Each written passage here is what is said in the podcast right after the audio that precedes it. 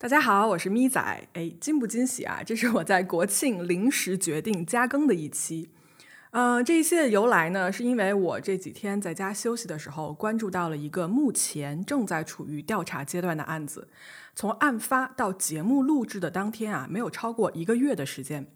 目前我可以找到，就是所有的这些警方的资料呢，都是实时同步的。我呢，也是每天都在刷新这个案子有没有一些更新的一些资讯放出来。案子本身啊，我是觉得有一点离奇的，于是呢，我就想说，在放假期间临时加更这么一期小节目，给大家说一说这个目前正在进行时的罪案。这一期临时加更的时长呢，不会像我们平时正集那么长哈，总共可能也就十几分钟、二十分钟左右，大家不要介意啊，因为信息到现在为止呢还非常的不全，然后警方公布的资料呢也很有限。呃，而且因为是临时加更的缘故呢，所以这一集啊，只有我自己一个人给大家唠唠嗑，讲一讲这个故事，就不把草莓拉过来跟我一块儿加班了。嗯，好了，如果国庆期间你还是没有听够罪案的话呢，来，我们一起来看一看这个奇怪的正在被调查的凶杀案。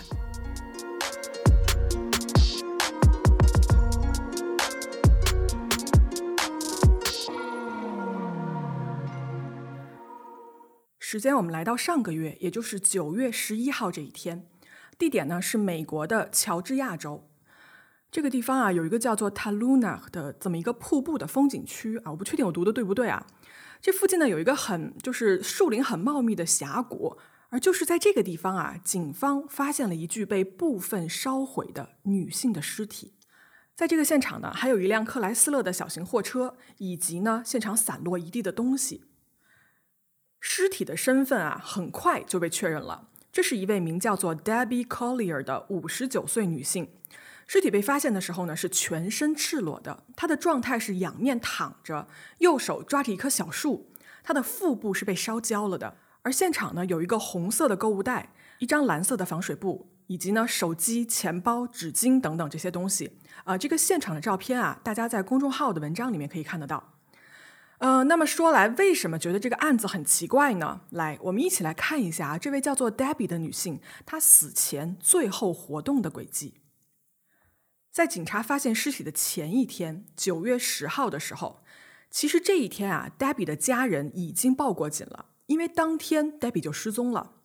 在十号下午的三点十七分，各位注意这个时间点哦，Debbie 的女儿 Amanda 收到了一条来自妈妈的转账。用的呢是一个叫做 Vimo 的 APP，呃，Vimo 是一个在美国比较流行的这么一个线上转账的工具啊，它没有我们支付宝这么万能，但是呢，大家可以理解成跟支付宝差不多的这么一个呃功能的 APP。女儿 Amanda 呢收到了一笔两千三百八十五美金的转账，并且呢，Debbie 在给他转账的时候啊，同时留言了一条说：“They are not going to let me go. Love you. There's a key to the house in the blue flower pot by the door.” 他们不会让我就这么走的，爱你。门边的蓝色花盆下面有一把房子的钥匙。说实话，这是一个非常奇怪的留言。呃，这个里面说他们不会让我这么走，他们是谁？为什么不让黛比走？对吧？转钱的目的又是什么呢？而且他交代家里这个钥匙的位置，感觉是在交代遗言吗？还是有什么别的意思呢？收到这笔转账的女儿啊，就拨打了妈妈的电话，发现呢对方已经关机了。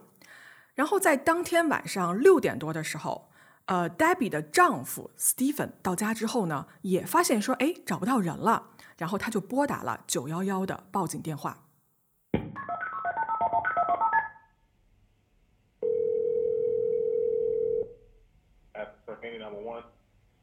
Yes, uh, came home. My wife wasn't home, or driver's license still in there, the rental car's gone, and her daughter's here, and we were kind of worried about what's happening and where she's at. I was wondering if you could send somebody over here. Okay.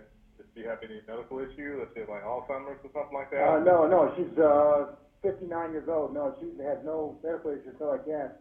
And according to her daughter, who went up and uh, her purse is still here with her driver's license.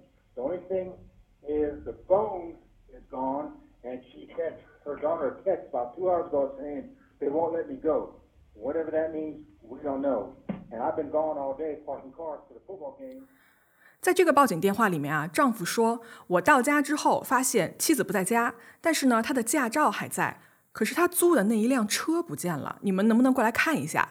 呃，后来接线员问了他一些问题啊，他还补充说啊，我女儿讲的说这个钱包和驾照都在，但是手机不见了。然后我们接到了一条说什么他们不会让我走这么一个转账的短信，不知道什么意思。这个报警电话呀很长哈，没有给大家放全。后面呢，其实丈夫解释说他以为当天啊妻子是出去买菜了，但是呢发现他的信用卡、驾照都没有带，所以不像是去购物之类的，想让警察过来看一看，找一找人。但是让所有人没有想到的是，在第二天中午的十二点多，警方找到的是 Debbie 在树林里面被部分烧焦的赤裸的尸体。好，警方就开始查呀，沿路就查这个十号当天的监控，在一家便利店的这个监控录像里面发现了 Debbie 的身影。根据这个录像的时间显示呢，九月十号星期六下午的两点五十五分，Debbie 身穿红色上衣、短裙。黑色旅游鞋，然后挎着一个黑色的手提包进入了商店。他在这个便利店里面啊，挑选了两卷那个大的厨房纸巾，我看的应该是像厨房纸巾啊，一个打火机，一张蓝色的防水布，以及一个红色的那种可以反复使用的购物袋。他呢一个人走到了收银台去结账，然后在三点零九分的时候离开了这家便利店。走出这家商店大门之后呢，他回到了自己的那一辆车里面。我说一句啊，这辆车就是警方在现场发现的那一辆克莱斯勒的小型货车。在这个停车场的监控里面啊，可以看出来，Debbie 的车里面似乎是没有别的人的，至少我能看到副驾是没有人的。呃，他这个车子后部啊，因为这个车窗玻璃很黑的缘故，是看不清楚的。他自己进到这个车子里面以后呢，在车里待了大概有十分钟的时间，也就是从三点零九分待到了三点十九分。大家注意，女儿收到那笔转账的时间是三点十七分，所以 Debbie 的那一笔转账和她奇怪的那个留言啊，从时间上来看，应该是在车里的这一段时间内发出的。随后呢，Debbie 就启动了车辆，沿着这个 GA 十五号公路啊向南行驶，消失在了监控摄像头里。这段时间监控拍下来的所有画面，全程都是 Debbie 一个人。没有人胁迫，而且他也没有慌张，没有那种被人所控制的感觉，就是很从容不迫的购买了这些东西。可是他买的这些东西呀，防水布、打火机之类的，似乎成为了最后他这个凶案现场的作案工具。说到这儿呢，这是这个案子所有啊，目前警方公布出来的信息部分。当地的警方啊，在九月二十九号的时候，也就是不到一周前，召开了一个警方的新闻发布会，来回答媒体的问题。Good morning. On behalf of Sheriff Joey Terrell, I want to welcome you. Uh, to begin with, I'd like to give you a brief synopsis of where we are to date on the investigation. Uh, the results of the autopsy are still pending. The results regarding the analysis of the items we've submitted to the crime lab are still pending.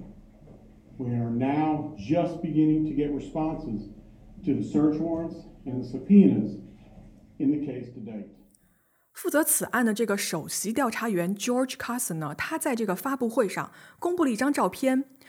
这一张照片是 Debbie 驾驶的车辆在十号当天下午两点十七分在路边被拍摄到的这个车辆行驶照片。警方呼吁民众，如果在沿路有架设监控，或者是当天有任何目击的情况发生的话，请立刻联系警方帮忙提供线索。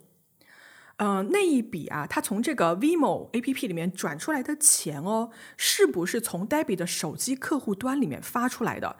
这件事情呢，警方也正在调查，因为不排除有别人登录了他账号，并且用他的账号打钱的这么一个可能性。那么说到这个尸体的尸检报告和具体的死因呢，目前啊还在进一步的法医检验中，在我今天录制节目的当天啊，还是没有公布的。嗯，但是问起这件事情的性质的时候呢，警方说这个案件很复杂，有很多的未知因素，而且警方补充说啊，目前没有任何的证据表明这个案子是一起绑架案或者是一起自杀的案件，警方现在是当做一宗谋杀案在处理。当被记者问起这个案件的动机和性质的时候，负责本案的警探回答说：“这个不是一个随机的杀人事件，it's deliberate and personal，是故意的、并且是针对他个人的。也就是说，警方觉得有人故意针对 Debbie，并且要杀了他。好，在这个案子还是一团迷雾的时候呢，我们来看一下这个公众讨论中有没有可疑的人出现吧。因为这个案子在网络里面是引起了轩然大波的，所以呢，我到处看了一下，也给大家提供一些信息，仅供参考。首先，我们来看这个家庭关系里面，丈夫 Stephen，丈夫跟警方说啊，他最后一次见到妻子是在九号晚上的九点钟。啊，夫妻两个人呢，因为 Stephen 他打鼾的缘故，所以他们不是睡在同一个房间里的。然后丈夫说，从十号那天醒来之后，他就再也没有见过妻子了。警方证实呢，在十号那一天啊，从上午的九点到下午的四点之间，Stephen 一直都在工作，并且呢是有现场的这个监控为证据的。他的工作是在一个当地的大的体育赛事现场的一个停车场来工作。那么我们来看这个丈夫给出的不在场证明啊，Debbie 当天最后被拍摄到就是她活着的这个画面是下午的三点二十分，丈夫四点多下班，他们家啊离这个事发点的距离是九十六公里，而且往返是一百九十二公里。我们想一下，如果丈夫四点多下班，然后他要去百公里之外杀人，再在六点多回到家来报警。貌似哦，从这个时间上来说，应该是做不到的。所以呢，目前公众讨论的焦点啊，并不在丈夫身上。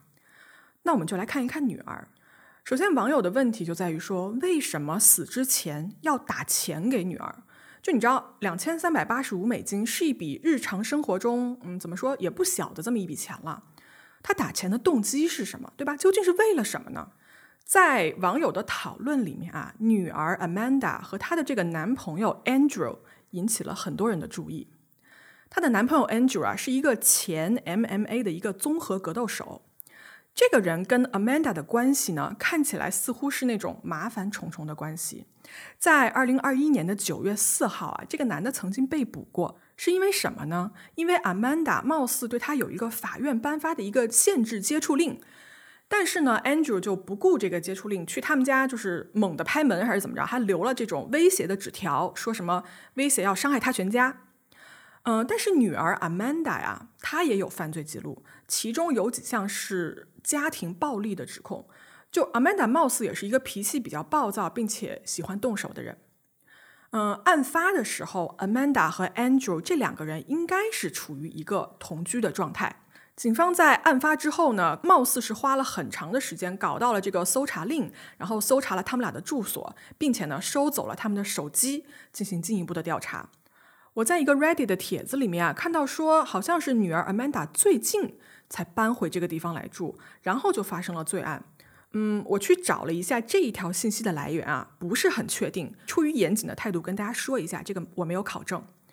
呃，目前警方并没有将 Andrew 跟 Amanda 这两个人呢作为正式的犯罪嫌疑人进行调查或者是逮捕，一切啊都是例行的检查，也就是从 Debbie 身边最近的人开始查起。我觉得这个思路是对的，所以我们静待警方的这个新的调查出来。